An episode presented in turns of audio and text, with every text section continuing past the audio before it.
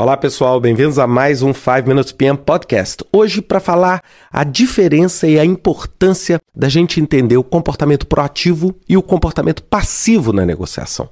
Muitas pessoas acham a negociação um campo de batalha onde na maioria das vezes elas se sentem numa posição desconfortável.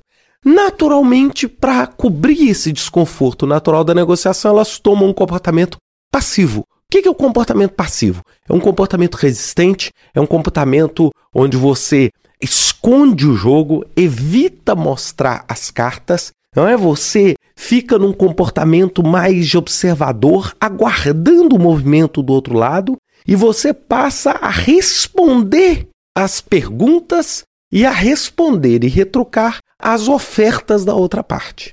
Muita gente acha que essa é uma posição mais confortável para elas. E eu queria desafiar vocês a pensar exatamente o oposto. No ambiente de negociação, uma das coisas mais importantes é o comportamento proativo e não comportamento reativo.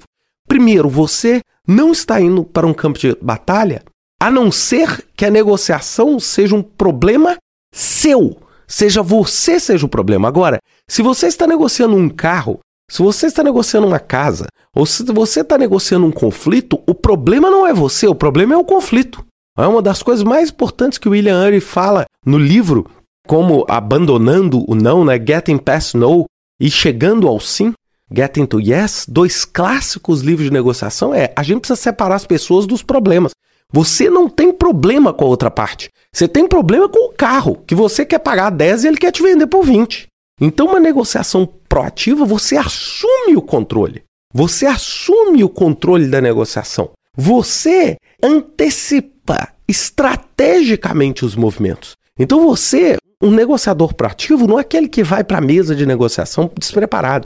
É aquele que, antes, ele fez aquele jogo de xadrez. Ele falou: se o movimento for para cá, o que, que eu faço? Se o movimento for para cá, o que, que eu faço? Se ele movimentar desse jeito, a outra parte, o que, que eu faço? Então você já tem desenhado todas as possíveis saídas. Então a sua chance de ser surpreendido se reduz violentamente. Esse é o negociador proativo. Ele executa uma tática.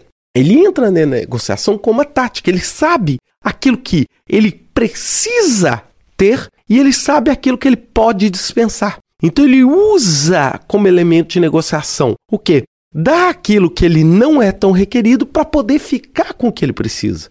E isso torna o processo de negociação muito mais dinâmico, muito mais objetivo que muito mais direto. Então é entender esse aspecto que vai poder fazer com que você seja mais efetivo na sua negociação. E você, como gerente de projeto, eu estava outro dia preenchendo um relatório aqui falando sobre habilidades. Uma das habilidades mais importantes que você tem que ter, se você pretende ter sucesso no projeto, é saber negociar. Por quê? Porque o projeto é sempre algo no limite. E se é algo no limite, certamente não existe um consenso em tudo. Certamente você vai ter que negociar. Um grande abraço para vocês. Até semana que vem com mais um 5 Minutes PM Podcast.